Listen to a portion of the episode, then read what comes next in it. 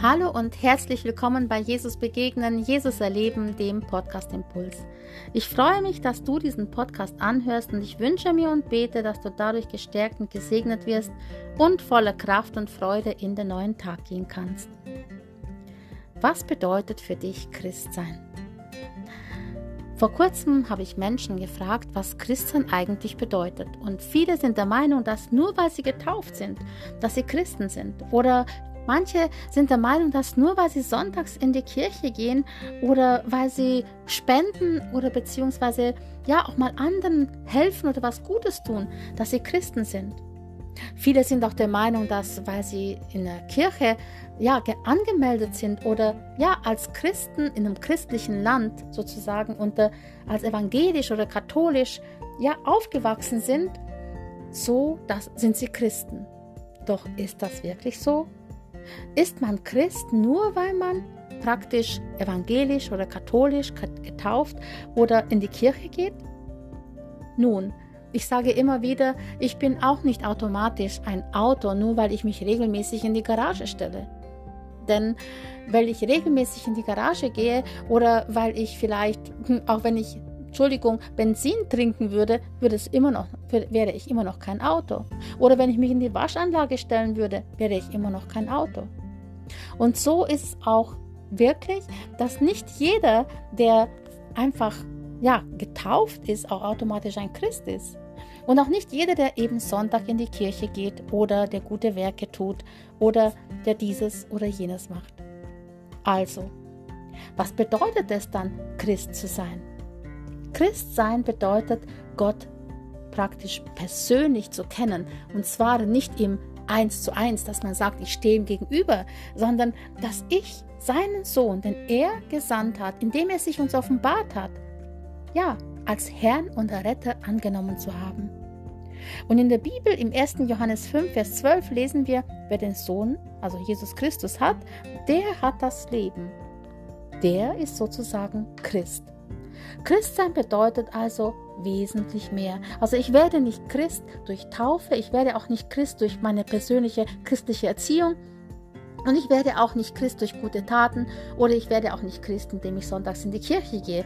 Ja, natürlich kann mich eine Predigt ansprechen und ich kann dadurch Christ werden, aber ich bin es nicht automatisch nur, weil ich mich da in die Kirchenbank setze.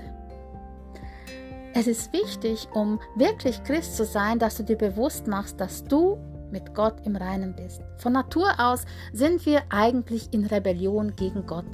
Wir wollen mit Gott nicht wirklich was zu tun haben, denn unser fleischliches Ich, also unsere Natur, die ist eigentlich von Natur aus so, dass sie gerne selbstbestimmt ist und dass sie gerne alles selbst entscheiden möchte, dass sie nicht danach fragt, was der oder jener sagt, sondern ich möchte entscheiden, wie mein Leben zu leben ist. Ich möchte entscheiden, was ich heute tue und was ich lasse und ich möchte entscheiden, wie ich über mein Leben bestimme. Das ist praktisch letztendlich ja Rebellion gegen Gott. Denn wenn wir Jesus als Herrn haben, dann entscheidet ja er über unser Leben und er führt und leitet uns.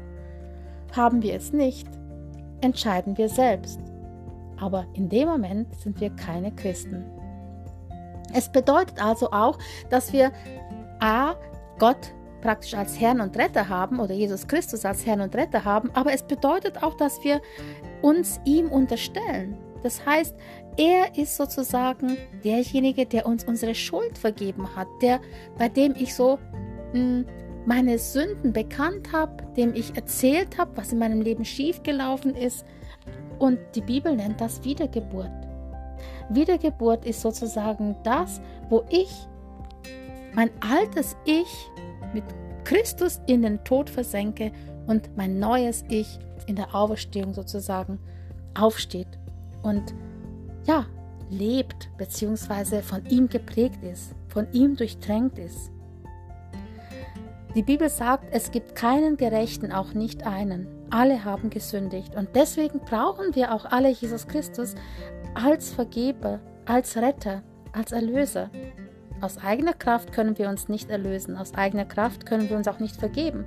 Ja, natürlich können wir uns vergeben für uns selbst, aber wir können uns nicht vergeben, um in rein, ins Reine zu kommen mit Gott. Darum lade ich dich heute ein. Hast und frage dich, hast du eine persönliche Beziehung zu Jesus Christus? Ist dir deine Schuld vergeben? Hast du ihm deine Schuld schon bekannt? Oder hast du ihm dein Leben zur Verfügung gestellt, sodass er dich leiten und führen darf? Wie sieht es in deinem persönlichen Leben aus? In der Bibel lesen wir im 1. Johannes 1, Vers 9, Wenn wir unsere Sünden bekennen, so ist er treu und gerecht, dass er uns auch die Sünden vergibt und uns reinigt von aller Ungerechtigkeit. Und in dem Moment, wenn Jesus uns reinigt von aller Ungerechtigkeit, sind wir Kinder Gottes, sind wir gerecht gesprochen und können vor Gott treten. Da sind wir Christen.